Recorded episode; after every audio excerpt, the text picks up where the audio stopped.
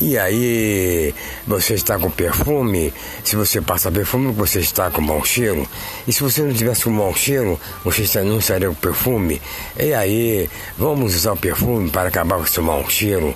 Você está com cheiro de perfume ou com cheiro de você mesmo? Você está com cheiro de perfume porque você está com mau cheiro. E aí, vai comprar um perfume para passar debaixo do subaco?